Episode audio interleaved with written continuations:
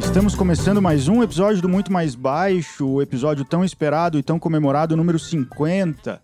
Chegamos a essa marca de 50 episódios do programa e antes de mais nada eu quero agradecer a cada um e a cada uma de vocês que escuta o programa, acompanha aqui as entrevistas, segue nas redes sociais, compartilham o trabalho. Vocês uh, são o real motivo uh, desse programa acontecer, desse podcast acontecer. Uh, a gente que em pouco mais de um ano já bateu a marca de 800 ouvintes individuais ali pelo Spotify, a mais de 12 países. Então, a todas e todos vocês, meu muitíssimo obrigado uh, por acompanhar o programa e por abraçar esse trabalho.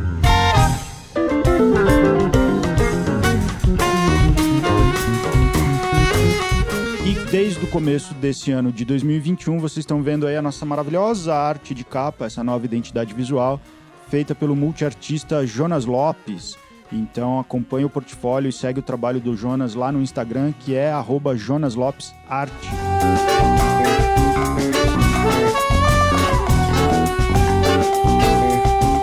E seguimos com um maravilhoso cupom de desconto, nossa parceria com o contrabaixista Marcos Paiva, que já esteve aqui no programa, que é o Contrabaixo na Roda de Choro. As inscrições ainda estão abertas. O curso, como eu falei, é muito completo, conta com 10 aulas gravadas, um material de apoio que vai de partituras a play-alongs, áudios extras, e o Marcão ainda vai dar três aulas ao vivo de uma hora e meia cada uma para os participantes do curso. Além disso, um, um, dos aspectos mais legais que eu acho é que o conteúdo é seu para sempre, então não tem essa de um prazo de validade, uma validade de acesso de dois meses, seis meses. Você comprou o curso, o curso é seu para sempre. Então confere lá, o site é marcospaiva.com, os links vão estar tá na descrição aqui do episódio e o cupom que dá 10% de desconto na nossa parceria aqui com o programa é MMB10. Então confere lá no site, a hora que você for finalizar a compra do seu curso, use o nosso cupom MMB10 e receba 10% de desconto no valor final do curso.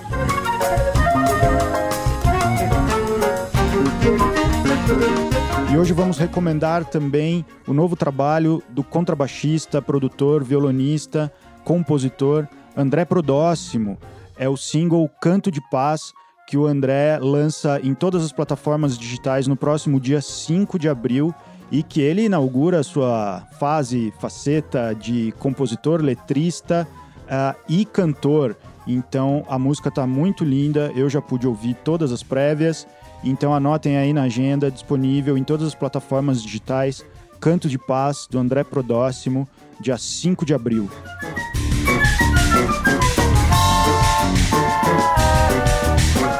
E os últimos recados de hoje são os nossos meios de contato. Para você que quer falar com a gente, tem o e-mail muito mais baixo, gmail.com. Tem também o facebook.com barra muito mais baixo e o nosso perfil do Instagram, que é arroba muito mais baixo. Aproveita para seguir, curtir, compartilhar em todas as plataformas e acompanhar todos os novos lançamentos.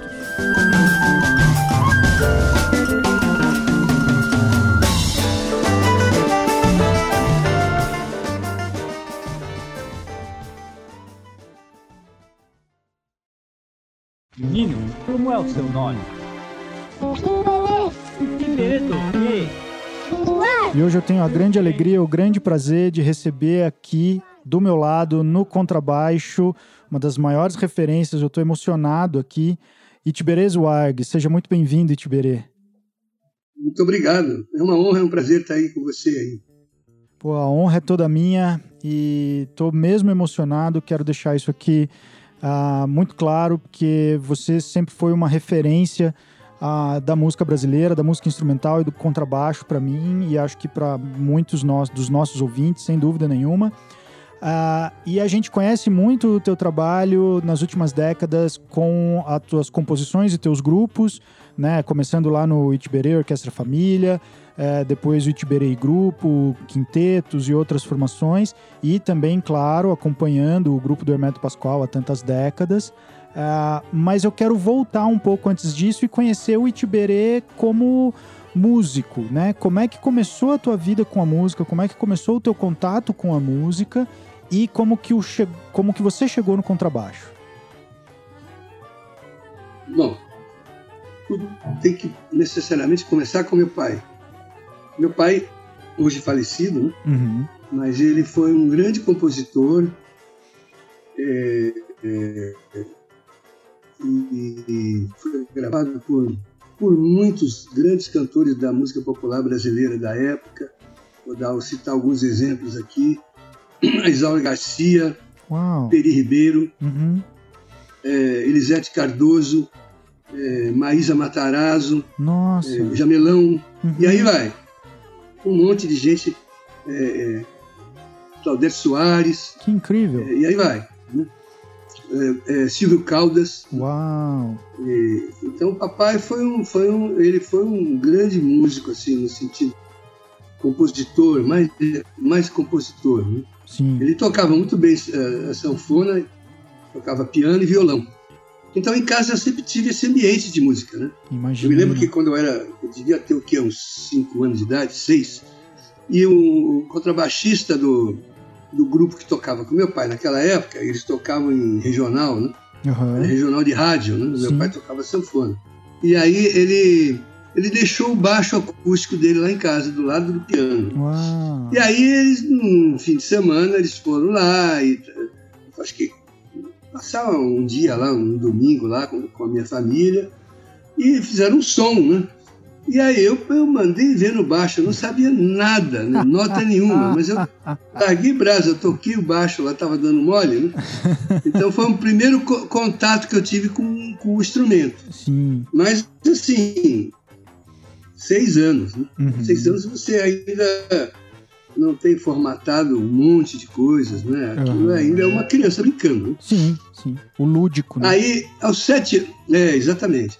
Aos sete anos, o meu pai me colocou um professor de piano, seu Germano, Uhum. um alemão sisudão, né?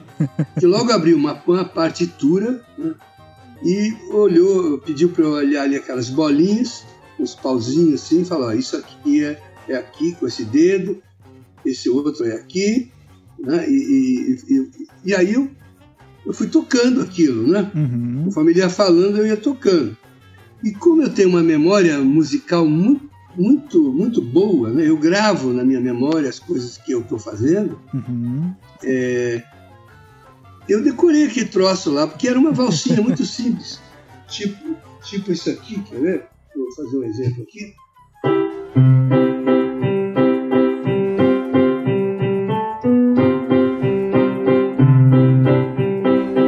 Só, só- Ah, só desse jeito aí Aham. né? E aí que eu decorei, né? Aí o cara, então vamos para a segunda lição, você tá ótimo na primeira. Aí na segunda tinha um sustenido, era Ré maior, cara, Sol maior, né? Uhum. E, e aí eu já não sabia mais nada. Aí ele falou, uai, por que você não toca? A primeira você tocou, né? Eu olhei para a cara dele, ele olhou para mim, até hoje ele não entendeu o que aconteceu lá. né? Na verdade, eu decorei aquilo, né? E- e muitos anos depois eu vim perceber que aquilo era uma, uma das minhas facetas, essa facilidade de, de guardar na memória os sons, as, as colocações, né? Uhum. Aí, mas assim, eu não vingou muito, eu não gosto, não queria saber daquelas bolinhas, eu queria bolinha de gude, jogar chutar bola, né? Era outra. Eu tinha sete anos, né? Sim, sim. Aí, quando foi aos 11 anos, meu pai me arranjou um outro pianista, que era um amigo dele da noite, paulista, né? Uhum. E a gente morava em São Paulo, eu sou paulista, né? Sim. E aí. Mas também não deu certo, cara. Agora, aos 13 anos, caiu um violão na minha mão. Ah, Foi aí que o mundo mudou totalmente. olha só. O meu pai me ensinou que um Lá menor, né? Uhum. Primeiro me ensinou aqueles Lá menor gavetão aqui, Mi maior que a segunda e o Ré maior que a terceira do tom, né? Sim. Aí Dó, Fá, Sol também, né?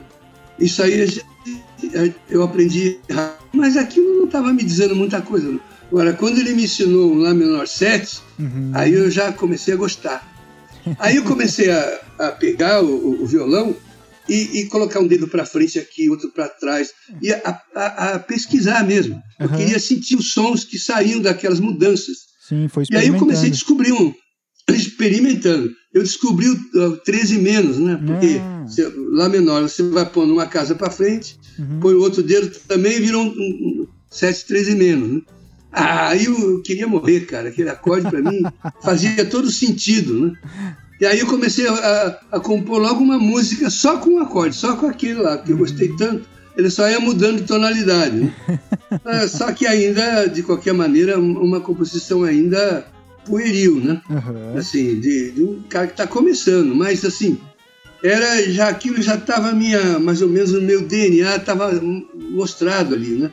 Do que, que eu, eu gostava de pesquisar, eu gostava de experimentar, Sim, sim. eu queria sempre estar aprendendo, né? Tanto que quando, depois, um- um- alguns anos mais tarde, dois ou três anos mais tarde, eu já tocava violão legal, já conhecia todos os acordes tal, tocava um monte de músicas. E aí eh, me arranjaram sete alunos de, de violão para eu ensinar. Uau. Eu falei assim, eu não quero ensinar, eu quero aprender, cara. Estão- Paguei minha língua, né? Virei professor, cara. Sem, sem eu saber. Muitos anos depois, eu vim a ver que eu sou professor. Aham. É natural isso em mim, né? E eu tenho que dar vazão a isso aí, porque isso é muito importante. Sim, sim. E aí fui caminhando. Até o meu irmão é, é, era pianista, mais velho que eu, cinco anos, né? Então, quando eu tinha 15, ele já tinha 20. né? Então, com, com 14 para 15 anos, eu, o meu irmão me comprou um baixo de presente, Que um legal. baixo acústico. Que legal. É. Ele queria que eu tocasse com ele, né? E, então falou, pô, aí, que, olha a oportunidade aí. Foi lá num lugar em São Paulo, longe, no Morro do S, freguesia do O, comprou um contrabaixo. Só tinha três cordas, lá Ré Sol, não tinha o Mi. Aham, aham. Ele parecia um violoncelo, assim, era pequenininho, né? Que legal. Um baixo invocado, cara, com corda de tripa. Uf, Aí, cara, é, doía os dedos de eu- tocar. é, eu, eu, eu toquei amanhã, ele chegou na hora do almoço, mais ou menos. Eu toquei até o almoço, parou para almoçar, mesmo sem querer, né? Tive que parar, né? senão minha mãe. Aí acabou o almoço, corri de novo pro baixo, né? E fiquei tocando aquele negócio já cheio de bolha na mão. E aí o meu pai, de tardezinha, chega e fala assim: olha, o contrabaixista ficou doente, vai você mesmo Uau. vai fazer um baile. Era um baile, o primeiro, primeiro trabalho profissional da minha vida. Eu tinha de 14 para 15 anos. Que legal. né? Aí eu toquei o baile inteiro, enchi de esparadrapo a mão? parecia uma múmia, né, cara? Até o dedinho tinha esparadrapo, né? É, foi incrível. E aí, lá, lá fui eu, né? Aos, aos é, 16 anos, eu conheci o Zé Eduardo Nazário, você deve conhecer, né? Conheço, claro. todo mundo conhece, um grande músico, baterista. Sim. E, e o, e o, o pianista era um pianista. Nós fizemos um trio, quer dizer, já existia esse trio, o baixista tinha saído, eles me convidaram. E aí esse trio era o Xangô 3. Ah, que legal. Isso em 66. 66. né? Aí a gente tocou um monte de coisas, foi muito legal. E aí, um, um tempo mais tarde, bom, enquanto isso eu, eu fiz baile também. Uhum. Aí eu arranjei um grupo que era o Rei Carelli e seu conjunto. É interessante que ele tinha uma, uma, um slogan assim, na, na Inglaterra, Rei Anthony, nos Estados Unidos, Rei Conniff, e no Brasil, Rei Carelli e seu conjunto dançante. genial. Era demais. Genial. Demais. E lá eu encontrei músicos muito bons, cara. O pianista era ótimo, né? o guitarrista harmonizava bonito, né? O batera era legal, enfim, tinha um trompetista, Dorimar, que era espetacular improvisador. Que legal, Né?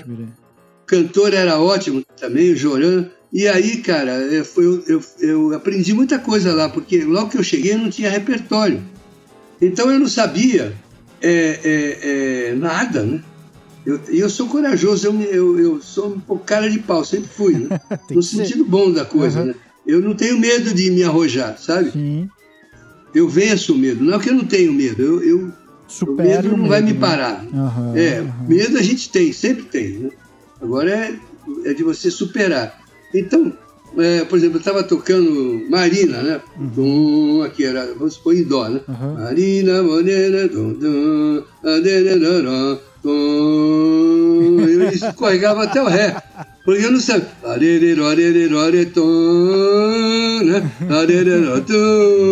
E voltava. Ah, bicho, treinei glissando, que foi uma beleza. Porque Baixo acústico, o meu né? ouvido, é, o, meu ouvido dizia a nota, só que eu não sabia onde ela estava no baixo. Sim. né? E nessa altura era um baixo Framos, elétrico, único na América do Sul, naquele tempo. Olha o aí. som parecia um- uma lata, né, bicho? Era- era- não era muito bonito, não. Mas, cara, era, tinha som, né? O acústico você nem escutava, né? Aham. Aquele tinha som, né? Sim, sim. Então foi um grande aprendizado. O, o- o pianista colocava assim os dedos para baixo, né? quatro dedos para baixo era Fá maior. Aham. Se ele colocasse para cima era Fá maior. Fá, Fá maior.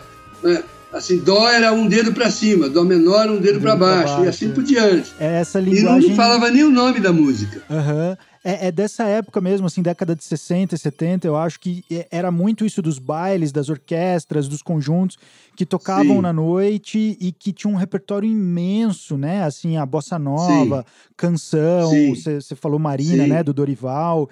E, Uhum, e eu já tinha ouvido uhum. falar mesmo dessa linguagem de tonalidade, né? É, um dedo para cada nota, né? Dó, ré, mi, fá, sol, para cima maior, para baixo menor. E É. vai, né? Porque não tinha Isso. partitura, não tinha songbook, realbook, nada disso, né? No ouvido mesmo. Nada, nada. Exatamente. E, e isso, na verdade, foi a minha formação. E assim, eu, eu sou muito grato a- a- ao meu pai, porque meu pai foi um músico intuitivo também. Sim. Ele aprendeu, autodidata, ele aprendeu tudo sozinho. né? Ele tinha uma deficiência visual desde criança, então para ele estudar era muito difícil dele, dele é, enxergar a lousa lá longe. sim. Ele tinha, na, na época não, não tinha como tratar, Ho- hoje até tem, mas na época não tinha. Então a minha avó deu para ele uma, uma, primeiro um violoncelo, depois uma sanfona. Na sanfona ele foi à frente pra caramba, né? Ah, que E legal. aí começou a compor um monte de coisas tal, enfim, começou a ser gravado por todo mundo. Isso foi uma, uma coisa muito. E, e ele me legou, né? Um... Naquela época, os bailes, você tocava de tudo, todos os estilos. Sim, Tinha o jazz ali, ele chamava de foxtrot, né? sim. Muito engraçado. Era o fox, né? Uhum. É, ou então bolero, ou samba, ou baião, ou, ou valsa, ou tinha de tudo. Então, eu, ali, sem querer, eu estava, de uma certa forma, já um pouco direcionado para a música universal, né? Sim, Porque, é, e, e foi muito natural isso aí, né? porque é essa profusão e esse encontro mesmo de diversos estilos e diversas linguagens, né? Assim, eram os bailes Exatamente. dançantes e para animar o pessoal a noite Isso. toda se tocava de tudo, né? É, e também te dá o senso rítmico também, que você tem que tocar, é, é, dançar é ritmo, né, cara? Perfeito. Então você tem que dançar, fazer com muito ritmo tudo, né? Perfeito. Então é uma, foi um belo estudo ali, natural, né? Né? Natural, né? um estudo natural. Eu sempre aprendi muito no tocar, não só no estudo em casa. Sim, Foi dos dois jeitos, mas o tocar para mim sempre foi um estudo. da prática. Eu, ao mesmo. mesmo tempo que eu estava tocando, eu prestava atenção. Por que, que não saiu aquilo? Né? Por que, que aquilo saiu e aquele outro não saiu? Né? O que é que eu tenho que olhar em casa? Né? Aí levava sempre uma, uma autocrítica né? para trabalhar. Né? Sim.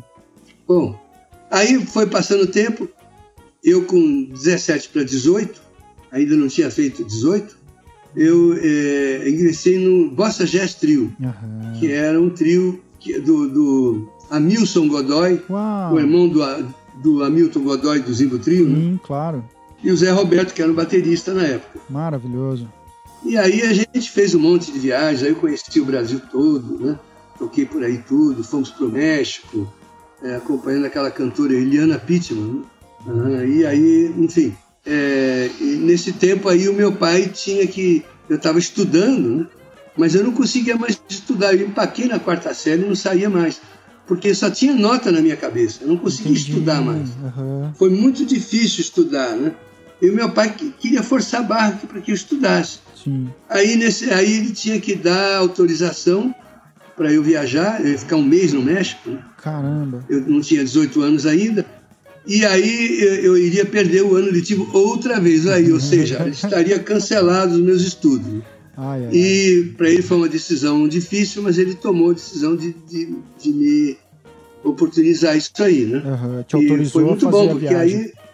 É, e aí eu larguei mesmo os estudos, só música. Olha né? só, olha só. Aí eu comecei a tocar, assim, só tocar mesmo. Fui para frente, daí para frente, tocando profissionalmente. Ainda toquei muito na Noite Paulista, né? Toquei com grandes pianistas, né? Toquei com o Tenório Júnior, toquei com o Luiz Melo, né? Com um monte de gente, com o, o, o nome dele, com, com o Laércio, com o tio. Né? Aham, né? o grande tio, que legal. toquei com o Laércio, é. É, porque numa idade tão nova, assim, antes dos 18, já ter uma carreira profissional dessa que excursiona o Brasil todo e daí uma viagem internacional, assim, já está encaminhado, né? não, não tem muito mais o que é, dizer, né? Tem que continuar, eu, claro, eu não tinha mais dúvida. da música, é. Mas já é. tem uma carreira ali, né? Sim, sim. Já estava completamente endereçado. Né? Que legal, Tibete. Aí na, na noite, na noite que, que, que que eu toquei muito, né? aí apareceram algumas, algumas, é, algumas oportunidades de fazer alguns trabalhos, tal, com, com aqui e lá. Eu vim para o Rio de Janeiro, toquei no festival da, da canção, né? ainda morava em São Paulo, tal. O tempo foi passando é, e aí um belo dia ó, a Leuda, você, não sei se você conhece a Leuda, a Leuda tocou no grupo do Hermeto, ela foi percussionista ah, e cantora. Ah, sei. Uhum. Ela foi companheira do Nenê também sim, durante algum tempo, teve, teve, até um filho com ele, né? Eles têm um filho, que é o Pablo Batera. Uhum. Então, a Leuda, que era minha amiga desde o começo da carreira, tudo, que a gente se, se conhecia, ela um dia falou pro. Saiu o contrabaixista que estava tocando, que acho que era o Luiz Alves, não, continuou, né? E aí ela falou assim, pô, tem um Tiberê lá em São Paulo, ele tá tocando lá no paddock, coisa e tal. Aí ele lembrou de mim, porque uh, uma vez a gente se encontrou no estúdio. O, o Cláudio Bertrani, Sim, outro grande músico, contrabaixista, né? Muito. Então, o Cláudio, é, às vezes ele me. Eu era sub dele em alguns trabalhos né? de estúdio. Né? Uhum. Às vezes ele tinha dois trabalhos, aí ele largava um para mim que ele lia muito melhor do que eu. Né? Então ele lia música, eu, eu não tinha, nunca tive paciência para ler, para ficar. Então é, ele trabalhava bastante porque ele tinha uma leitura muito fácil, além de ser um grande músico. Né? Sim, super. E aí, cara, é, eu fui, é, como era jingle, né? Era um jingle. Né? A, a, quem fez a, a música foi o, o Teresa Souza e Walter Santos. Né? que foram produtores de jingle e foram aqueles produtores da gravadora que a gente que a gente gravou muitos discos lá com o Hermeto Pascoal. Sim. Uns quatro ou cinco discos lá no Som da Gente. Né? Uhum, uhum. Então, aí, bom, eu estava lá no estúdio e, como eu cheguei antes, eu sentei no piano e comecei a tocar um pouquinho, que eu tocava piano também. Eu gostava de harmonia, né? Então você já, o piano já te chama, né? Sim. Aí eu comecei a tocar uns negocinhos no piano, assim, meio que até para me mostrar pro Hermeto. Né? Porque eu vi ele lá, eu falei, é, era garotão ainda, né? Uhum. E aí o Hermeto falou assim, muitos anos depois, falou assim, é, ali eu vi quem era você harmonicamente, já dava para sentir a tua. É, tanto que ele perguntou pro produtor assim: cadê o contrabaixista? Não chegou ainda? Ele falou: não, chegou, é aquele que está no piano. Né? Aí, naquela época, não era muito comum um baixista tocar piano, tocar dois, três instrumentos, né? Sim, sim. Não era uma coisa muito comum.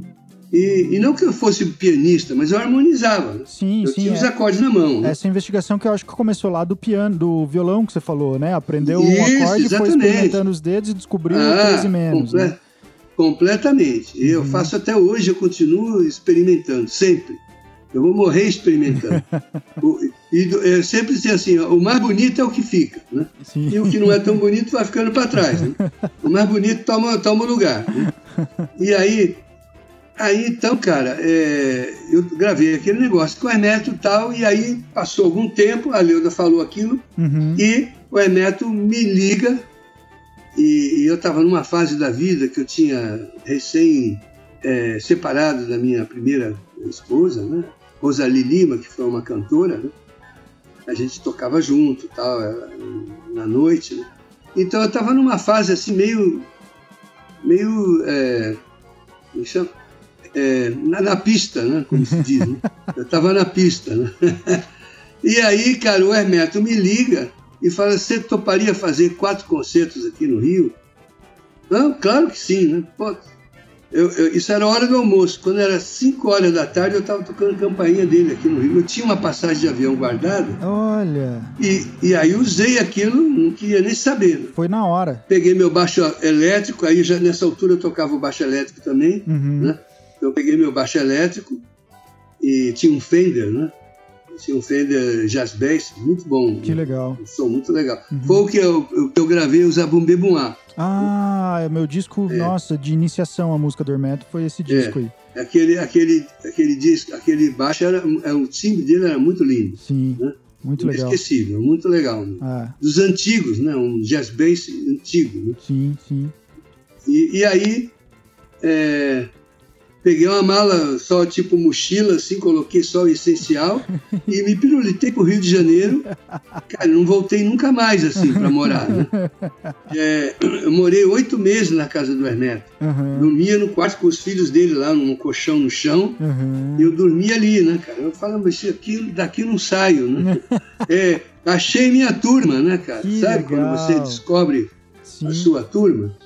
Então foi muito bacana isso, né? Isso foi em 77, olha quantos anos faz. Pois é, pois é. E desde então você é o baixista do grupo do Hermeto, né? E, sim, sim. E, e talvez o, o, o, continuador, o propagador, né? Porque daí. Vou, vou correr um pouco mais para frente, mas a gente vai voltar. Porque daí, a partir, acho que dos anos 2000 ali, mais ou menos, você começou com as oficinas Sim. de música universal Uhum. e daí passou essa linguagem, transmitiu essa linguagem hoje para já várias gerações de grupos que É se verdade. influenciam a partir disso, né? Então tudo começou aí em 77, né? Essa relação com o Hermeto. Sim, sim. Aham. Exatamente. E daí como que era a rotina do, do grupo nessa época, assim, dos ensaios, da, da vida, do cotidiano? Então, quando eu cheguei no grupo, ó, ó, tinha uma formação assim, era o Paulo Braga na bateria, sabe, Paulo Braga, né, que tocou com o Jobim, com a Elise, né? Paulo Braga. É, tinha um pianista, que eu não lembro agora o nome dele aqui, Raimundo, aqui do Rio de Janeiro. E tinha os três sopros, eram o Mauro Senise, Márcio Montarroio, os trompetes, e o, o outro menino era, era o, o Bigorna, Zé Carlos Bigorna, Que legal. que é, o, que é de Tatuí, é primo do, do Cláudio Bertrame. E o Hermeto escrevia, né, pros, os, aí tinha mais um sopro também, era, não lembro o nome dele agora. Mas é, é, aí eu cheguei nesse contexto aí. Só que eu eu lia muito mal, cara, muito mal música. Eu lia assim, tá, tá, tá, tá, tá, tá, sabe, com muita dificuldade. Aham, entendo. Então eu, eu, o Hermeto tinha um fone de ouvido que ele trouxe da América, e naquela época não existia isso no Brasil, que tinha uma bateria de 9 volts. Ah, E aí você, é, daquelas jurássicas, né? sim, sim. as primeiras baterias de 9 volts, né? E aí você podia plugar o teu baixo e não incomodar ninguém, você podia estudar à vontade. Entendi. Isso é uma coisa incrível. Olha só. E aí eu varava a noite decorando as partituras todas. Aquilo que eu não fiz quando era criança ali com o professor, eu tive que fazer agora, decorar tudo. né? E, e- e- só que eu não sabia o contexto que aquilo se inseria, né? O arranjo todo, né? Eu não- estava ouvindo nada, A, só a o meu baixo. né? é. Isso.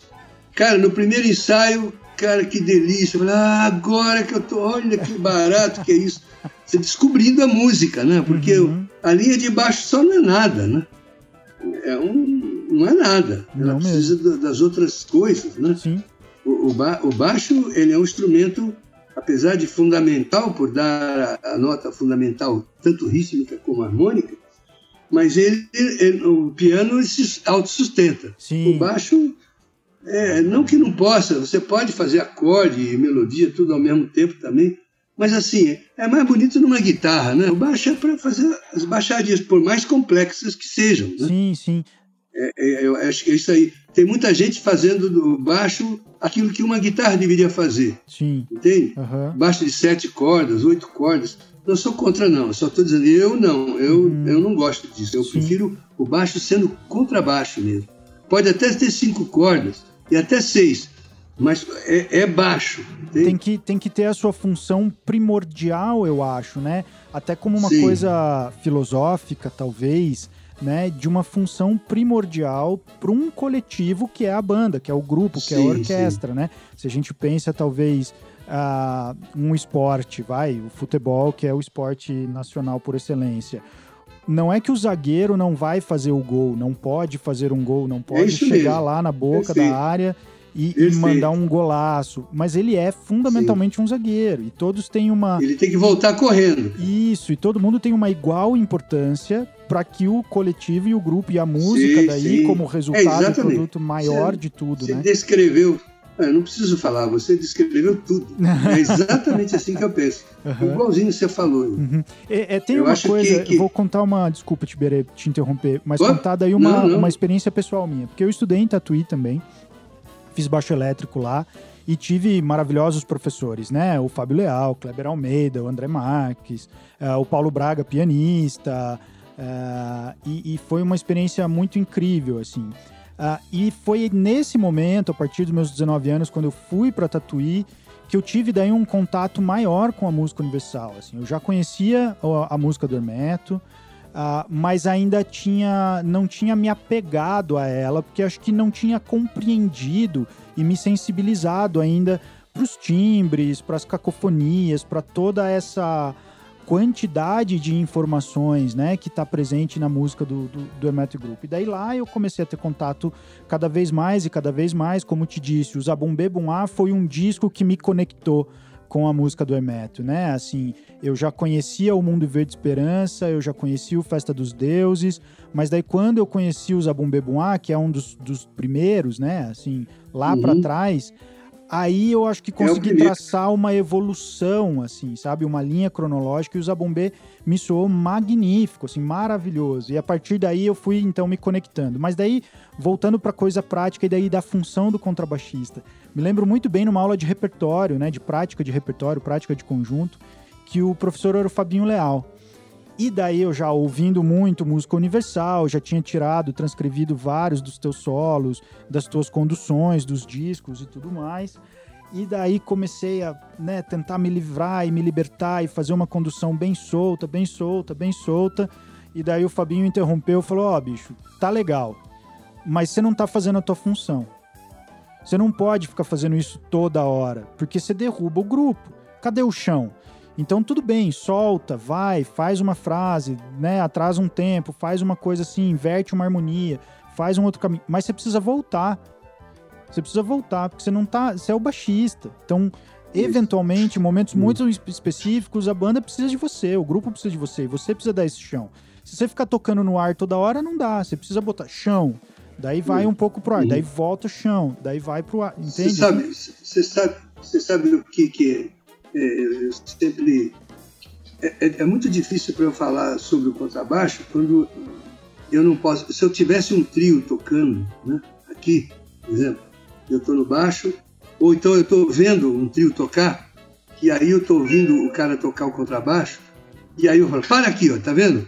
Aqui aconteceu isso, isso, isso. É muito mais fácil você falar do que você falar com palavras, entende? Sim. Você ouvir e depois mostrar o que foi que aconteceu. Olha, volta um pouquinho. Quando o piano fez aquilo ali, eu lembro, aquilo lá, aí o pianista faz, então, o que, que você fez nesse momento? Você tocou em cima dele.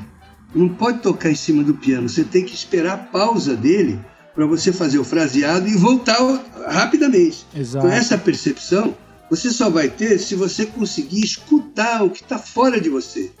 A, a informação não está dentro da gente, ela está fora. Você pega, traz, e aí de dentro de você sai a resultante, Uhum, entende? uhum. Que vai fazer aquilo lá. Então, uma, uma das, dos princípios mais importantes para o contrabaixo, aliás, para todos os instrumentos, mas vou, vou falar do contrabaixo, que é, que é aquilo que a gente está falando agora, né? o contrabaixo, além de, de não poder tocar nenhuma nota sem escutar o pianista e o baterista, ele tem que estar conectado com esses dois, principalmente, né? Ou guitarrista e baterista, enfim, um harmonizador e um, um do ritmo, né? Então, o, ba o baixista fica no meio, né? Porque ele é do ritmo e é da harmonia também. Então, a escuta aí é, é mais importante você escutar é, é, vou, vou pôr um número aqui, né? 80 do que você tocar 80. Toque 20 e escute 80. Entende? Perfeito. Perfeito. Né? Porque os 20 que você vai colocar vão ser muito bem colocados. Vão ser exatamente na hora que mais precisa de você. Ótimo. Então o cara faz. Quando ele. pum, pum. É aqui que eu tenho que tocar, né? Eu- eu- é, uma vez o Hermeto deu, um exe- exemplificou com um, um soluço. O soluço, ele sempre vem na pausa. Não é? Né? Ele espera você não falar. Esse é o grande percussionista. Ele falou isso pro Ayrton, cara. O Moreira. Ayrton estava tocando com o Miles e estava reclamando que o Jack de Jonette reclamava dele. Ele- aí o Hermeto viu isso lá no, no ensaio. né? Aí o Hermeto falou para ele: é claro, cara, você está tocando em cima dele, você está sujando tudo que ele está fazendo ali. Se você tocar na pausa, ele não só não vai reclamar, como vai te agradecer, cara. Você não está tocando na pausa. Não deu outra. O Ayrton é um cara muito musical. né? Sim, sim. Ele é. Mas é, é, ali naquele momento ele estava fazendo errado, cara, entende? Né? Querendo competir com o Jack de Jonette não- na percussão, não vai ganhar, entende? Não é assim. E ainda vai deixar o cara pau da vida. né? Aí ele começou a, a- a- a rolar as paradas, entende? Então, assim, o baixista é um percussionista também, Sim. entende? Então, assim, a pausa, a, a melodia, a nota longa, é onde você pode tocar. Ou na pausa. Geralmente você faz. Eu sem você. Aí tu baixo. Tum, tum, tum, tum, di, dum. Hã? Sem você. Essa nota longa aqui.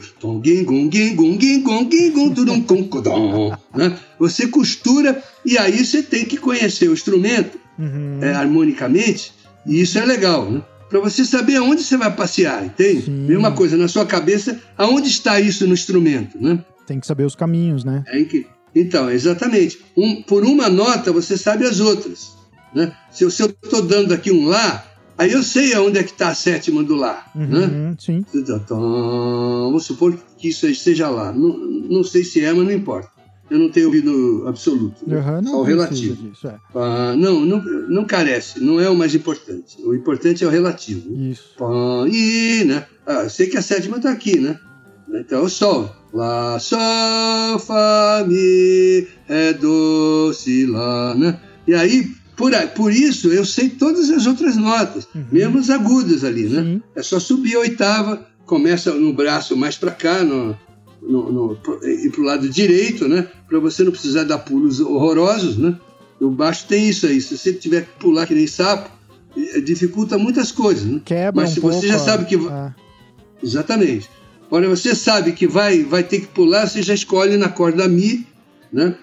Uma nota bem alta, né? Lá em cima, né? Para poder, é, você não está longe, tudo isso aí faz parte do, do métier contrabaixo, né? Que é, que é o- a parada, né? Então, assim, então, assim, e, o- e e o, a- a- o lado também do, do, do solista, né? O solista é, é um criador, né, cara? Sim. Eu, assim, o que, o que- é, o que eu queria dizer, assim, que da, da minha trajetória como contrabaixista, eu sempre fui muito criativo.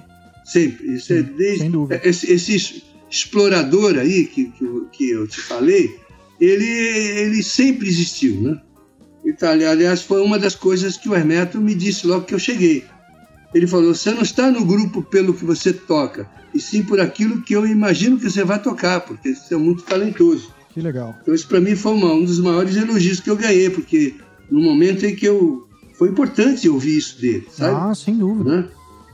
Muito importante. Então, é, o que que acontece?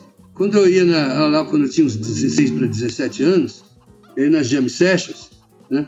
E aí eu criava muito, né? Eu não tocava igual o Scott LaFaro, igual ao Ron Carter, igual... Eu não ficava copiando o disco dos caras, entende? Eu nunca tive, inclusive, nem paciência para fazer isso. E como eu, eu imaginava música, né?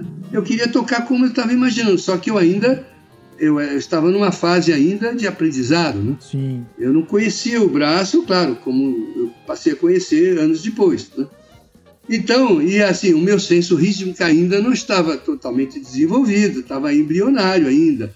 E mesmo meu, o, meu, o meu conhecimento é, harmônico, né? o meu, a, a, vamos dizer assim, o meu, a minha memória harmônica não tinha tantas, é, tantos predicados como eu tenho hoje. Né? Entendo. Então, é óbvio que eu, eu ainda ia errar muito, ia sair fora do, então eu, eu criava, e aí, cara, eu, eu via que eu tinha corrido ou amarrado alguma coisa. Geralmente era corrido. Né? Uhum. E tava, os caras estavam num lugar e eu estava no outro. E aí eu tinha que escutar para achar, me achar de novo. Blues in Fire era uma loucura, né? Porque eu me perdia, porque eu criava muito, né? Uhum. Eu, eu, eu não aguentava fazer é, tum, tudum, tum, tum, tum, tum, tum. pô. Eu já gostava de tum, tudum, tum, tum, dum, tum, dum, ti, tum, gon, dum, tom, du, du, du, du, du, be, dum. Só que não saía muitas vezes, né? Não saía como eu imaginava, né? Sim. Saía mal tocado ainda. E os caras olhavam feio para mim, né? É, Eu imagino. era um, é, um- um músico estranho, né? sabe? Eu era um músico estranho. Fui considerado em São Paulo um músico estranho. Aí os caras, quando, quando me viram tocando com Hermeto, Uhum. muitos não entenderam nada, né? O que esse cara tá fazendo aí, né? Aí tô eu aqui há quase 50 anos tocando com, ele. com o Hermeto. Porque eu acho que é no grupo do Hermeto, inclusive, que há espaço para essas experimentações, né? Tem Como um, sempre há. tem o total da música, da composição e a importância daí da posição de cada Sim. jogador nesse jogo, né? Sim, Fazendo a sim. analogia, mas há sempre o espaço para a invenção, né? Seja na condução, Ai de você se você não criar. É, exatamente. Daí tá Ai de você, porque aí. É, o cara fala assim: que, que, que você tá fazendo aí, cara? Bora, cara, né? Não, não, não vai se arrojar, não tá com medo? Qual é, né? Uhum, é muita Bora, energia, né? Mas, é, mas ele nunca falou isso pra mim, que nunca precisou, entende? Mas eu já vi ele falando pra outros. né? Ele já falou Você isso tá pra mim. muito parado aí. Ele já falou Hã? isso, ele já falou isso pra mim. Tipo, Ah. vamos, cara, vai, se solta, pode tocar. É, é, tá com medo é. de quê? Eu falei, pô, tô com- não tô Não, com medo, mas tô com vergonha de você, cara. Puta ídolo, né? É, é. Você sabe, sabe de uma coisa? É, eu, eu acho que o medo é um dos piores inimigos que o músico pode ter. É, eu O concordo. medo. O medo de errar. Esse negócio de errar é, é, é assim. Se você, se você não, não, não se arrojar, você não vai errar nunca. Mas também você não vai voar nunca. Entende? O preço é muito caro, cara. É. Sabe? É muito caro. Então eu sempre preferi, mesmo passar por embaraços, né? No que se diz respeito à, à aceitação daquilo que eu sou e que eu toco, Uhum, é, é, do que ficar um músico é, comportadinho, entende? sim. Que, que se, se compromete a não errar nada, entende? Né? Eu nunca entrei nessa, nesse, nesse time de, de, de, de mauricinhos musicais, né? Eu não consigo, cara, entende? Uhum, uhum. Eu, eu preciso criar. Eu, cada vez que eu toco a música, eu toco de um jeito. Eu mudo a harmonia, eu mudo o jeito rítmico de tocar. Por quê? Porque eu estou ouvindo aquilo que está acontecendo agora na minha cabeça. Sim. Não aquilo que eu pré-coloquei para fazer, entende? uhum. É Aquela, você conhece aquela peça do Hermeto que chama-se Chapéu de Baeta? Sim, sim. Aham. Não vamos premeditar nada, né? É, exato. Ele fala, né? Exato. Porcaria Né? nenhuma. Porcaria nenhuma, né? Porque quem, quem premedita não, não, não cria, né? E quem não cria, não, sei lá, não está vivo, cara. Precisa criar, né? Porque tudo cria, a natureza cria. é, cada dia é, um, é o mesmo lugar, mas o dia é diferente. Um está nublado, o outro não está. Por que, que tem que ser igual? São, são, são é, é, como é que chama? Coisas criadas pelos seres humanos. E que podem perfeitamente mudar, cara. É só a gente querer. Então eu acho que os winners e losers, que muito foi difundido pelos americanos, Sim. é uma perdição isso aí. Porque o grande cara que você tem que competir não é o, o teu amigo contrabaixista que, que mora no teu lado aí ou qualquer outro. É você mesmo, cara. O grande, o grande combate é consigo mesmo. É com as suas limitações, com as suas amarras. Esse é o grande inimigo, e não é o cara do lado. Do lado você tem que aplaudir. Ele tem o dele, eu tenho o meu. Claro. Né? Ah, eu conheci o, o, o, o, Como é que chama? O, aquele grande contrabaixista falecido já, o Jaco Pastore. Ah, sim. Eu conheci ele pessoalmente. né? Uh, Ele, a gente foi fazer um festival lá no, aqui no Rio, o Montreal eh, Rio Jazz Festival, né? E, e aí ele veio com o Weather Reporter na época, né? Era o Ayrton de Batera, o José Vinu, que é um cara maravilhoso sim, também, já falecido. É né? excelente. É muito, um cara incrível. E, e ele, né? E o, o, o saxofonista era o. O que tocou com o Miles, né? não lembro o nome dele agora. Bom, era um timaço. Né? E ele, ele foi, ele foi no, no, no camarim da gente, porque ele queria conhecer o Hermeto pessoalmente também. entende? É um cara simples, humilde, cara, sabe? Um cara relax, cara, sabe? Relax mesmo. E, e, e assim, mas eu, eu nunca entrei numa de copiar o cara, entende? Sim. Ele tem o baixo dele, eu tenho o meu, cara. Isso. Ele não é mais do que eu, nem eu sou mais do que ele. Ele é ele, eu sou eu. Exato. Sabe, é- é- é- a gente criou coisas aí que para você aprender você tem que pegar um protótipo. E isso não é real, cara, entende? Você pode aprender sem protótipo. Sim. E é melhor porque aí você vai, você vai é, prestigiar o, o que é seu, não o que é do outro, entende? Com todo respeito àquilo que é do outro, que é bom, a gente pode gostar, amar. Uhum. Né? O Jacques Pastores é um puta músico, Sim. né? sim, O cara é sensibilíssimo, né? Uhum. O cara tocou contrabaixo como ninguém, cara. Entende?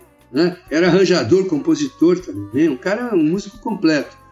Mas ele é ele, cara. Entende? Eu, eu tenho o meu jeito de tocar. E, e- e o meu jeito foi construído em cima disso tudo que nós estamos falando. Entende? É uma construção diferente. Eu nunca tive na Berkeley School. Eu nunca tive em escolas assim, né? A minha escola, na verdade, é o bairro Jabur, né? É. É a escola da música universal. Essa é a minha escola, né? Isso eu jamais vou. E que daí pri- pri- privilegia mesmo a linguagem artística própria, né? E não baseada ou inspirada Uhum. em, né? Exatamente. Legal. Por- até porque se eu fosse tocar, vamos supor que eu tivesse influência do Jaco Pastores pra caramba, tivesse tirado todas as frases dele, tenha feito todos os, os- tudo, né, para ficar bem parecido com o Jaco. Muitas, muitos baixistas fizeram isso, né? Sim, muitos. sim, sim. Eu acho que ele foi o cara mais imitado no mundo, até hoje. Né? É, é, não daria certo com o Hermeto. Porque o Hermeto cria, ele nunca toca igual. E ele também cria o tempo todo, ele não para. Ele é uma máquina de criar. entende? Então você tem que criar também. Você não dá para ter um esquema, entende? Eu vou por aqui, faço aqui. Você vai ter que sair do esquema a cada cinco segundos. Então, para que esquema? Chuta esse balde aí e larga tudo, coragem e vão para frente, cara, sabe? Você tem que achar que nem o cara lá que fazia assim, é, Sol maior é os cinco dedos para baixo, né? Ré maior, dois dedos para cima. Ali eu não sabia que música eu ia tocar. Uhum. Era tudo um. Na verdade, isso foi uma continuidade, né? né? No processo que eu já, de uma certa forma, tinha dado o, o, o start ali atrás, né? Claro que agora no, com o Hermeto era um nível altíssimo, né? O nível subiu muitas camadas, né? Não tem nem a dúvida disso, né? Eu aprendi muita coisa nesses anos todos, é, muita coisa de harmonia, né? Eu tenho na cabeça uma coisa que ele sempre falava para mim, é, você não, não tem na sua mente o, o som da voz da tua mãe, do teu pai, dos teus irmãos, pessoas mais chegadas? Eu tenho, né? Só imaginar aqui que eu estou ouvindo ele falar, né? Uhum. Falou, Pois é, tenha os acordes dessa forma também na sua Ah, que ótimo. cabeça.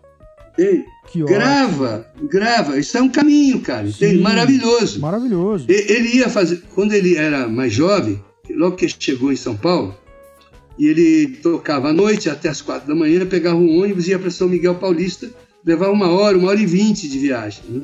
naquela época. né? Era bem longe, né? E aí ele ia assim, só para os, os- ouvintes, né? Eu vou, vou- dizer mais ou menos o que eu estou fazendo. Ele, ele, ele eh, com os dedos, ele, ele fazia o acorde, entende? Por exemplo, aqui eu estou aqui.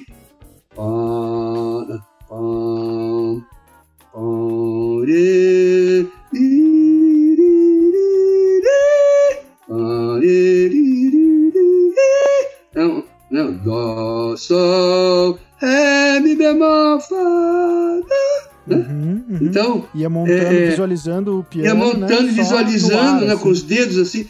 E aí os, os, os caras que subiu no ônibus, viam ele fazer isso aí, falaram, esse cara tá doidão, né, cara? Tá, tá, aí esse aí, esse aí tá fora da casinha. Né? E, e, ele não tava nem aí, bicho, ele queria claro. estudar, porra, no negócio, entende?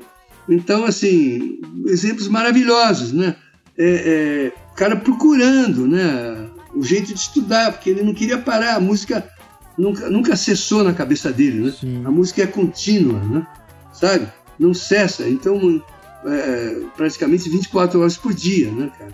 O cara mesmo dormindo sonhava, né? muitas vezes. Isso já aconteceu comigo também. Sair da cama e ir pro piano, cara, entende? No meio da noite, né? E é, é, muita música na cabeça, né? Claro, claro. É, é, a, a música é a fica vida, girando né? mesmo. É, é, é, a vida Sim. mesmo. É, Sim, e daí, Tiberê, é, como que um, foi um pouco daí essa trajetória dentro do grupo do Hermeto, né? Porque daí você chega em 77. Sim. Uh, e vai e vai evoluindo também, né? Aprendendo muito com o Hermeto, aprendendo muito com o grupo, e daí as experiências, com os shows, as gravações, as turnês todas mundiais, né? Por todo mundo já, Europa, Ásia, sim, América sim. do Norte tudo mais. Uhum. E, e, e vá, vai havendo Sim. uma evolução também, acho que, que numa, num nível de complexidade, né? Você chegou tocando baixo de quatro cordas, uh, muita condução, condução, condução, condução, até um momento que você vai, uh, passa para o contrabaixo de seis cordas e passa a ser um solista, né, ter o seu espaço para improvisar dentro do grupo, uh, e daí com os aprendizados de harmonia, de, de improvisação, você vai também Uh, tendo o seu espaço como solista, assim como os, os, instrumentistas de sopro, piano e tudo mais.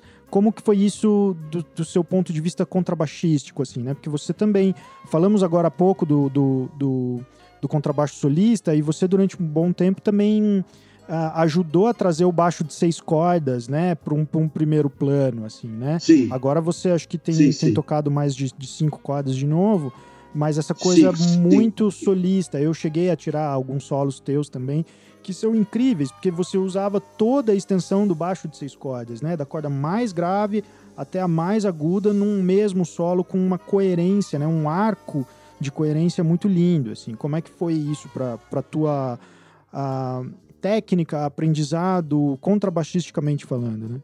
Bom, eu, eu teve um momento da minha vida, eu tocava, eu estudava lá para trás só para dar um, um porquê que eu vou chegar nesse momento aí. Que eu estudei baixo acústico com um professor que era da, da Sinfônica né, de São Paulo, Nikolai Tchevchenko. Ah, um, você estudou com o sim. Isso, isso. Eu fui aluno dele durante um tempo. Né? É, cheguei a fazer até uma prova para ser contrabaixista da, da, de uma daquelas sinfônicas que eles estavam montando lá, mas eu não passei na prova não. Tinha coisas difíceis, leitura, tudo. É, ainda tinha muita dificuldade com afinação, instrumento e tudo, enfim. Mas, mas é, aí você, você pega aquela coisa do 1, 2 e 4, né? 1, 2, 4.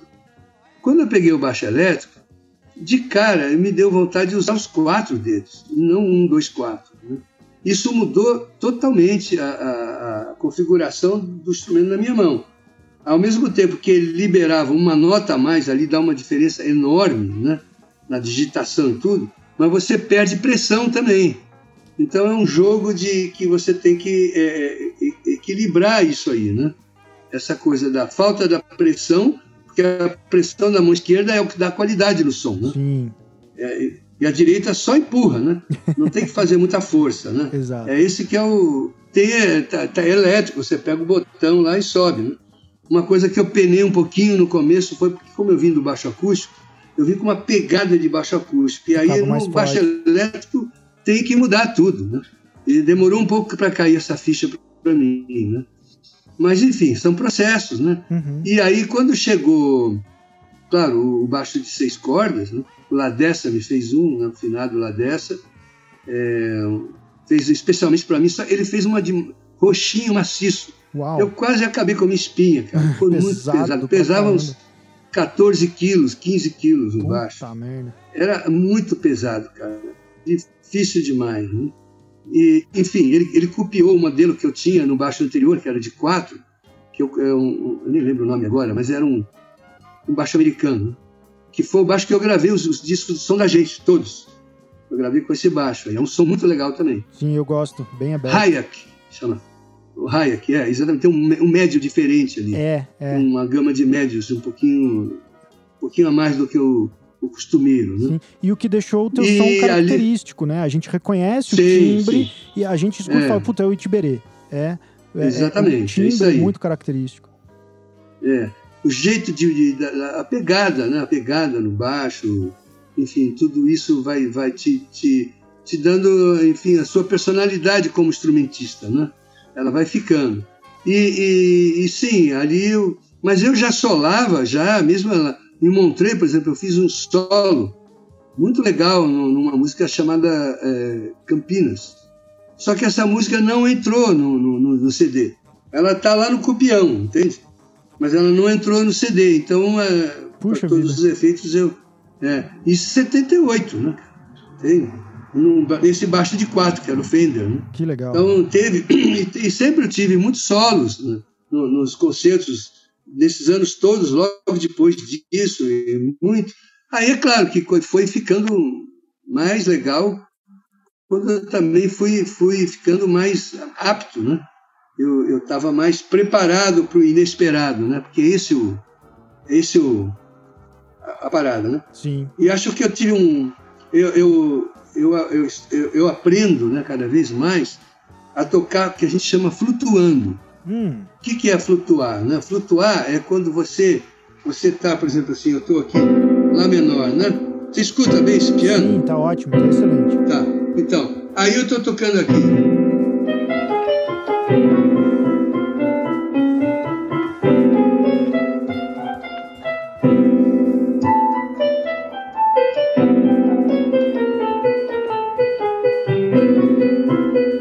É, eu- eu estou tocando a- a- ao redor das notas, entende?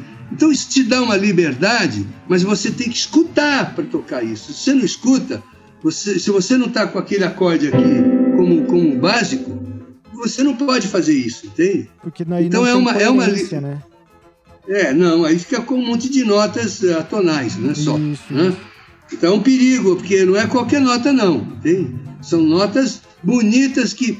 E isso te liberta, sabe? Você não tem que fazer um esquema para solar. Sem esquema. Começa a tocar e sai tocando, entende?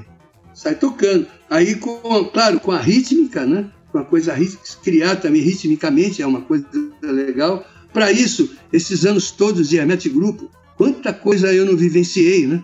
Coisas que o Hermeto sempre teve na cabeça que ele trouxe de lá do norte, né? Sim. da terra Riquíssimo. dele e tudo, e todas as vivências que ele teve, né? E, e as misturas disso tudo, isso tudo é, ficou, é, como se diz, girando na minha cabeça. Quando eu fiz a Tiberê Orquestra Família, é, é, eu tinha tudo isso já, essa bagagem toda. E aí eu fui fazendo essa galera conhecer isso, né? Foi esse que eu... Nós estamos fazendo agora, fizemos na pandemia, um, eu fiz né, um arranjo daquela música que era para ser e não foi, sabe? Da, da Orquestra Família. Uhum. Era uma música que era para ser e não deu, porque o último CD que a gente fez, que é o Contrastes, não cabia mais. Então ela não foi. né? Então eu falei, bicho, é, nessa pandemia, né, todo mundo. E eles começaram a falar sobre que eles tiveram o DNA naquela orquestra, né? Todos eles, né? O Vitor, um grande pianista, né? Hum. Joana, Mariana, Uhum. é, a Julinã etc. Toda essa turma aí, o DNA deles é, é de- de- dessa orquestra família. E aí eu vi essa live e fiquei, pô, fiquei emocionado, né, cara? E falei assim, vamos fazer aquela música que era para ser e não foi? E todo mundo topou. Eu já eu fiz os arranjos, já estou entregando para eles, estão começando a gravar. Que legal. Daqui a pouco a gente coloca isso numa live e vai ser que todo mundo vai, vai ouvir esse som aí. Nossa, que maravilha. Todos estão tocando. É. Então vai ter os quadrinhos, né? Com todo mundo áudio e, vi- visual, né? Sim, aquele mosaico todo. Isso, o mosaico tão lindo, né? Vamos aproveitar. Que é uma, um- Diga. Fala. Não, não, pode terminar, desculpe. que é uma marca da, da pandemia, né? As pessoas se aglomerando no, no- no- no computador, né? Na tela, é, é o jeito. Aqui a gente pode, né? Aqui a gente pode, cara, se aglomerar. É né? o jeito que podemos por enquanto, né? É, vamos Isso, aproveitar que, que, que você trouxe a Orquestra Família para daí dar esse pontapé, então, na conversa para o próximo passo, que é, então, a tua carreira como compositor, arranjador, líder daí do seu próprio grupo, né? Ah, Corrija-me se eu tiver se eu tiver enganado, mas até onde eu conheço essa história é a partir das oficinas de música, né? É, é Universal que você começou a, a lecionar aí Sim. no Rio, ah, com todo o aprendizado e, e, e, e, influência, né, do, do grupo com o Hermeto. Ah, e saiu até aquele caderno de composições, eu tenho aqui, é maravilhoso, magnífico. Uhum.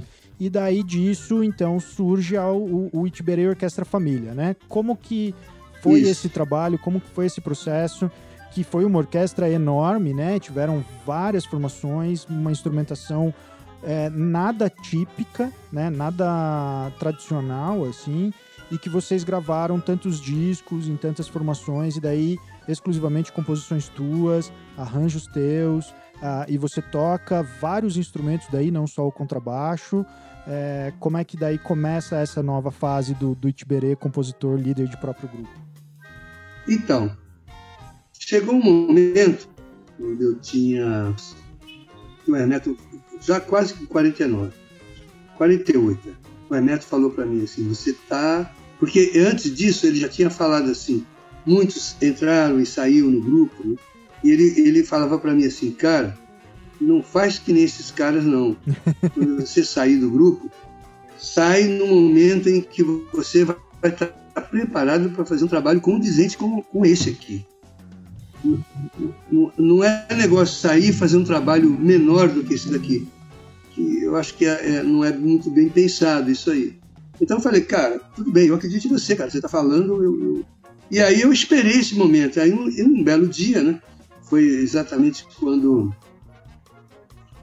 é, eu, eu, tinha perdido a minha esposa, né, mãe dos meus filhos, e ele também tinha perdido a esposa dele, né?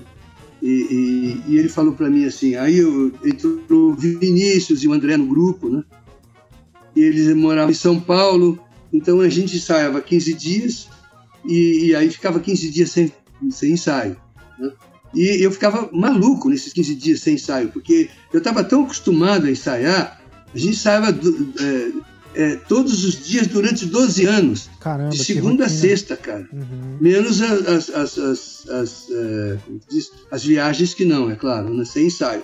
Mas é, enquanto a gente estava no Rio de Janeiro, de segunda a sexta ensaiava de duas às oito da noite. Mas isso é Guinness, hein? 12 anos seguidos. Nossa, sem dúvida. É, é. E aí, cara, é, ele falou assim: agora está na hora de você sair, cara, e fazer um trabalho seu. Né? Você não precisa sair do grupo, mas faça um trabalho que você tem que fazer. Você tem isso no teu DNA. Você tem que fazer. É uma generosidade né, da parte dele, muito grande. Né? E, e aí eu não sabia o que fazer. Eu não me imaginava tocando com outro pianista, porque ia cair muito nível. Né? E aí eu não encontrava ninguém assim com, com essa bala na agulha, assim, né? Com essa daí, pelo menos. Né? E aí eu falei assim, bom, eu vou fazer aquilo que para mim é, é, mais natural. Como eu, eu, nos últimos anos de ensaio lá, é, eu, como se diz, eu tomei para mim a coisa de aferir as polirritmias, as, as polifonias, afinação, todas essas coisas. Então eu comecei a escutar a batera, comecei a ouvir as batidas e prestar atenção como é que ele fazia aquilo. Comecei a, a ver no piano, eu já tocava piano, então eu, eu já tinha uma, uma, uma ideia do que era aquilo, né? O solista também, o papel do solista, né? afinação, colocação, harmonia, né? Então, quando chegou naquele momento, eu sabia um monte de coisas sobre isso. Então, eu resolvi fazer uma oficina, que eu falei, olha, vou começar por aqui, não sei o que fazer ainda. Aí eu e o Márcio Bahia, né, fizemos uma parceria numa oficina na Escola Vila Lobos, aqui no Rio. Uma oficina de uma semana. Eu, eu compus cinco temas curtinhos, que eram um frevo, um samba, um maracatu, um, um shot, eu não lembro, e um não sei o quê. Né? Cinco temáticas. Né? E aí o, o Márcio passava a parte rítmica para quem era do ritmo, e eu trabalhava vozes, trabalhava harmonia com quem era de harmonia. Lá que eu conheci o Bernardo Ramos, que, enfim, depois foi ser o guitarrista da orquestra. Sim, né? que ótimo. grande, grande músico, né? E conheci a Georgia, que foi ser baterista da orquestra. Georgia é, Câmara, né? o, o, o irmão dela, né? Que foi ser guitarrista e violonista, enfim, alguns estavam lá, né? E daí acabou, aí me convidaram para ir para ProArte, que é outra escola de música aqui do Rio de Janeiro. Aí eu fiquei alguns anos, aí, eu fiquei, se não me engano, seis, sete anos assim, na ProArte, é, fazendo a oficina, que virou a Orquestra Família. Né? Na verdade, eu não formei uma orquestra. Ela foi sendo formada naturalmente. As pessoas entravam, aquilo era uma oficina. Eu não chamei ninguém, entende? O que chamou foi a, a, a, a, a oficina que chamou, entende? Sim, sim. A, a curiosidade As pessoas das queriam pessoas, fazer. Exato. Isso, E daí eu acho que é o que é legal por conta da instrumentação, né? Porque daí tinha sim. todo tipo, toda sorte de instrumentos de percussão, Sim. de instrumentos de cordas, de instrumentos Sim. de sopros, sem uma formatação regional, tradicional, Convencional, clássica, é. romântica. É, Então nada tinha- convencional. Então, isso combinava comigo, porque eu sou nada convencional, entende? Sempre fui um, não convencional. Então, cara, aquilo caía que nem uma luva. Eu, eu, eu- hoje, né, já há muito tempo que eu tenho isso, mas eu falava assim: eu sou capaz de escrever para um violino e um tijolo. O que vier, eu escrevo, entende? É, é, porque é igual, cara, entende? Na verdade, é só você respeitar o, o lugar onde ele pode tocar, é óbvio, né? Se você pôr acima da tessitura que ele não alcança, ele não vai tocar, ou abaixo, né? né? Acima, ainda alguns eh, grandes músicos vão até bastante longe, mas tem um limite também, né? Então, se você eh, se escreve para as pessoas de forma que eles pelo menos possam tocar que esteja, aí eles vão para casa estudo, negócio, né? Entende? Vai trazendo, a gente vai armando, eu vou mostrando, tá vendo? Tá amarrando ainda. Sabe por que que tá amarrando? Porque está muito pesado, tem que ficar mais leve. Uhum. Quanto mais rápido você toca, você tem, mais leve tem que ficar. Exato. Né? Senão não sai, cara. Né? E aí as pessoas iam aprendendo, iam se colocando, iam vendo que é possível, sim, que o medo era uma besteira, entende? Que tinha que meter a cara. Quantas pessoas eu falava, vai, cara, se solta nesse negócio, manda ver. Não, mas e aí? E o que os outros vão achar? Pô, desculpa o palavrão. Foda-se todo mundo, cara, sabe? Pô, tem que tocar, cara, O sabe? que o outro Toca. vai achar é problema do outro, né? Exatamente, cara, sabe? Cara, é o medo, é- esse é o medo, é o winners e losers que faz esse medo besta aí, sabe? Você, se você Concordo. errar, você vai ser excomungado pela, pela, pelas pessoas que ficam só assim com a crítica a- ali na ponta da língua, né? Esperando para criticar, né? A polícia Cara, do, do, do som. A né? polícia é a polícia política, né? Né? Da política musical, né? É, cara, ou você é músico ou é crítico. Escolhe um, né? Sabe? Escolhe um, não fica no meio, porque não é muito ruim no meio. Eu sou músico, sabe? Eu sou, claro que eu tenho minha autocrítica e tenho crítica também àquilo que eu escuto. Claro. Mas eu não, não- não fico é, vomitando isso para as pessoas, sabe? Acho que ninguém tem, tem, tem que ouvir crítica, sabe? Você tem um, você tem um cérebro você- igual ao meu, você tem, igual que eu digo é possível, né? De possibilidades. né? Sim. Você tem uma formação que também é possível, você vai fazer uma avaliação diferente da minha. Que bom, que nós somos diferentes. Nós tivemos formações diferentes. Não pode ser igual. É impossível ser igual. Mesmo irmãos que tiveram a mesma formação são diferentes. Imagina a gente que nem, não é irmão de sangue, no caso. Tem que ser diferente, cara, não é? Que bom que é diferente. Imagina todo mundo igual, né? Todo mundo estuda na Berkeley, todo mundo toca aquelas mesmas coisas, do mesmo jeito. Que horror aquilo, cara. Pois é. Sabe? É Né? justamente E a o soma- indivíduo, onde fica? É, é justamente a soma de todas essas diferenças que faz Hum. o- a- essa multicolorido, né? Esse multicolorido do- da música universal. Né? Sim. É, a, a- a vida, o mundo é uma feira onde todo mundo expõe seus produtos. Né? O, o freguês é que vai dizer que ele gosta mais de um ou de outro. Aí tá certo, é o freguês. Agora, eu e o outro, nós não temos nada a ver com isso. Cada um vai lá levar o seu produto, sabe? É claro que eu quero fazer um produto bom, o melhor que eu consiga. Isso. Mas o melhor que eu consiga não quer dizer que eu tenha que lutar contra o meu, meu irmão, né? Porque música é irmão, né, cara? Claro. Meu irmão que está do lado apresentando. Se o dele tá bom pra caramba e estão gostando do dele, é, é, tem que aplaudir, cara. E depois fala assim: eu continuar na minha, no meu trabalho aqui. Eu tenho que reconhecer, porque se você não reconhece, se teu orgulho não deixa você reconhecer, você também não vai para frente. Porque quem não reconhece não pode pegar o patamar que está e começar a colocar para cima. É? Nem reconhece que você está tá menor, Exato. como é que você vai trabalhar né? sobre uma mentira?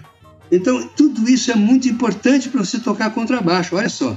Né? Sem dúvida, sem dúvida. Chegamos ali, né? Só para arredondar esse negócio, sim, né? sim, magnífico. Isso... Bom, aí a Orquestra Família chegou, né? Só para voltar vamos lá, no- vamos lá. Aham. A Orquestra Família chegou, cara, e foi um, para mim foi um estrondo, cara, sabe? Foi espetacular, assim, foi uma coisa, eu me achei naquilo.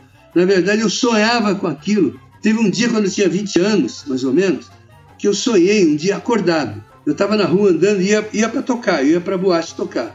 E eu comecei a tocar, como se eu estivesse regendo uma orquestra enorme. E o som não saía da minha cabeça, assim, eu, pela rua andando, que nem louco, assim. Se eu, se eu tivesse um. Sabe aqueles balãozinhos que tem, assim, nos gibis? Sim, Né? aham, Tem a, a fala do cara. Sim. Se tivesse isso com um som aqui para todo mundo escutar, um radinho de pilha, né?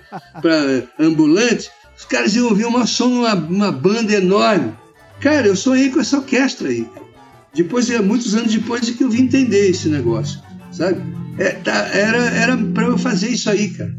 Então, assim, eu tenho muito orgulho da Orquestra Família e de tudo que veio dela, que continua vindo, né? Agora eu fiz a, eu tive a Orquestra Família do Japão.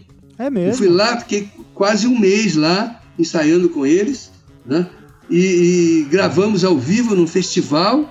E agora tá para sair o CD aí. Que legal. Mais uns 10 dias está saindo. A capa já está pronta, Que legal. masterizado, mixado, tudo, tudo prontinho, né? Couro comeu lá, cara. É universal, né? Do Brasil, Japão, É, não importa. demais. É universal. Não, Que legal. não, e os caras, eu, eu criei outra família lá, cara. Ficou todo mundo bolado, sabe? A energia é igual, cara. Por coincidência, a Joana Queiroz estava lá, que ela se apresentou nesse festival. Olha aí. Então ela viu a orquestra ao vivo lá. que legal. Sim. Que legal. Mu- Muito interessante. Muito bom. Muito, muito interessante mesmo. Eu acho que daí é essa fase que você comentou também que, que inaugura um outro, uma outra personalidade do Itiberê, que é professor, né?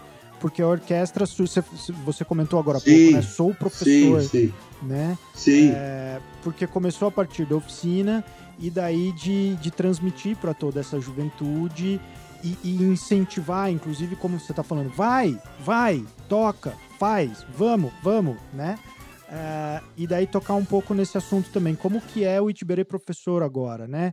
É, você vem dando aula já há bastante tempo, não só no formato da orquestra família, né? De, de prática de grupo, de composição de corpo presente, mas agora pela pandemia também, essa coisa toda online, você tem um curso de harmonia, é isso? Isso, eu tenho um curso de harmonia, até queria colocar aqui essa divulgação. Isso, É rapidinho, falar. eu vou ler aqui o que, que é isso aí, para todos vocês do muito mais baixo, né? Vamos lá. Então, 50% das. a- aliás, 15, eh, as 15 primeiras musicistas que, que se inscreverem vão ter 50% de desconto. Isso é bem legal, tá? Os dias vão ser dia 10, 17, 24 e 31 do 3, né? Então é no dia 10 que a gente começa, né? Vai ser às 19 horas.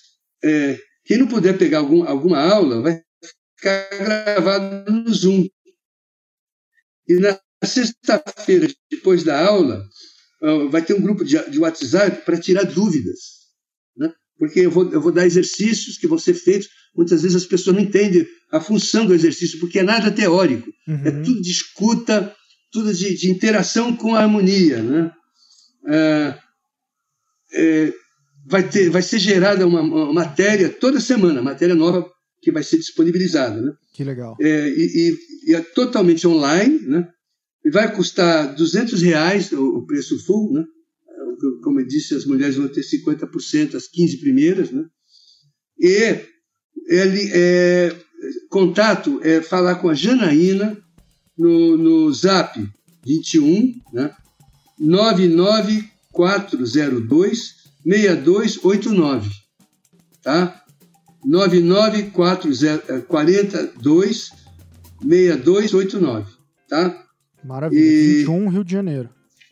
e 20, 21 Rio de Janeiro. Existem várias formas de pagar, então fica tudo bem fácil, tem todos esses mecanismos aí, né? Então é assim. É, e, e- e eu tenho as oficinas. é, ontem acabou, a- acabou a, a fase de, de gravação das oficinas. Eu fiz quatro oficinas. Uma segunda, outra terça, outra quarta, outra quinta. Que legal. né? É, e, e agora está sendo gravado com a Julinan, que é meu filho, né? Batera e, e percussionista e saxofonista. Ele está mixando, né? E aí com áudio e vídeo, e a gente vai fazer um zoom na- na- no, Facebook e apresentar toda a matéria. Vai ficar disponível aí para vocês verem também. Né? legal. E daqui a pouco começa outra oficina também, lá para frente. Ou seja, a minha interação como professor, ela está assim, bastante legal, sabe? Eu estou tendo a sorte de pegar pessoas muito talentosas, sabe? Mesmo que começando, porque esse curso não é para quem já só para quem já é super adiantado. Esse curso é para os que estão começando e os, e os de, de conhecimento médio, sabe?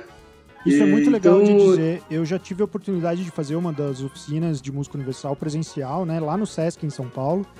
E tinha gente mesmo de tudo que é tipo de jeito, de tudo que é tipo de instrumento, de todos os níveis de conhecimento e mesmo sem conhecimento prático ainda sobre música e todo mundo se deu super bem.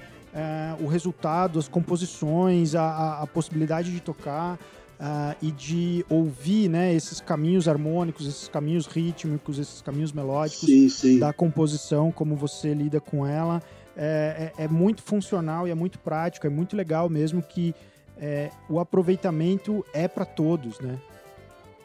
Olha só, você falou tudo que eu, que eu, que eu queria falar, você falou igualzinho, muito bom. Né? Então, estamos muito entrosados. né? Muito afinal. É exatamente isso. Eu baixista. colocaria, é, eu colocaria só mais uma coisa assim. Eu escrevo não pro, pro instrumento, eu escrevo pro instrumentista. Perfeito, Entende? perfeito. Me lembro muito bem Então disso. eu vejo que aquele cara tem certas limitações ainda, né? Então eu coloco um pouquinho a mais que é para ele se, se, se um adiantar um pouquinho, né? É, Puxar um pouco. É. Agora, quem é muito adiantado, eu largo a caneta mesmo, que é para o cara ter, ter para onde ir. Ele, ele precisa, né? Senão ele vai, vai ficar monótono. ele, né? Então, é, tem para todo mundo, entende? Eu tenho exercício para todos os níveis. Então, quando eu vejo que tem um cara já mais adiantado, eu, eu, eu dou o exercício mais, mais adiantado para ele, entende? Porque isso aí acaba que fica muito bom, sabe? Sempre ficou. Eu nunca tive problema com isso. Legal. Maravilha. Tiberê, já estamos aqui com 75 minutos praticamente de gravação. Eu, por mim, a gente continuava gravando isso aqui mais três dias seguidos sem parar. Ah, queria Tem que acabar, né? É, alguma hora, mas eu espero que essa seja só a primeira das suas participações aqui. Ah, espero que a gente possa conversar mais várias outras Poxa. vezes. Ah, e muito obrigado mais uma vez pela tua participação, pela tua disponibilidade. Eu sou cada vez mais teu fã e, e você inspirou muito a minha carreira, a, a minha escolha pelo contrabaixo e tenho certeza que é de tantos outros, não só contrabaixistas, mas de musicistas, ah, de toda sorte de instrumento, de vida, de estilos musicais. Então eu queria deixar aqui em nome, acho que de, de todos os nossos ouvintes, eh, um especial abraço para você, um especial agradecimento. E então, mais uma vez, reforçando aqui, turma nova do curso de harmonia do Itiberê, agora começando em março. Eu vou deixar o telefone de contato na descrição do episódio. Legal. Vocês podem eh, reconferir ali Bacana. os dados e entrar em contato, tá? Ah, e muito obrigado, Itiberê. Um super Ô, abraço para você. E, É. e espero que a gente possa se comunicar mais uma vez em breve. Sim, obrigado a você também. Eu fico muito honrado de poder fazer esse programa com você. Um cara tão sensível assim que nem você, cara. Sacador mesmo, entende? As coisas que você falou aí foram perfeitas. Eu só tinha que escutar mesmo e falar, é isso aí, tá tudo certinho. Então, isso é muito bom, né? Estamos em casa, né? E eu quero dizer para você que eu estou sempre à disposição, para que você eh, quiser, também vai ser uma alegria, tá? Poder falar, a gente pode falar as coisas específicas, né? Pontos, eh, né? Que, que um determinado ponto que, é- que seja importante e então fica aqui aberto, né? Para trafegar por esses lados todos aí, tá? E queria dizer para todos que ninguém ensina sem aprender e ninguém aprende sem ensinar. Então, quando eu descobri que eu sou professor, veio uma descoberta logo em seguida, que era isso aí. Por isso que eu amo ser professor, tanto quanto eu amo tocar, tanto quanto eu amo é, é, é, aprender. Né? Eu continuo aprendendo e muitas vezes aprendo com os alunos. Isso aqui é legal. O cara achou um jeito de fazer aquilo que eu nunca tinha pensado. Olha só o que esse cara arrumou, que legal, cara. Eu estou sempre aberto a, a, me melhorar. Eu tenho uma camiseta aqui que está escrito assim, em construção. É uma camiseta simbólica, né? Eu uso ela todos os dias da minha vida. Né? É isso aí. Muito obrigado e até a próxima aí, tá? Grande abraço, abraço. aí. Muito Eita, obrigado. valeu, querido. Tchau, tchau.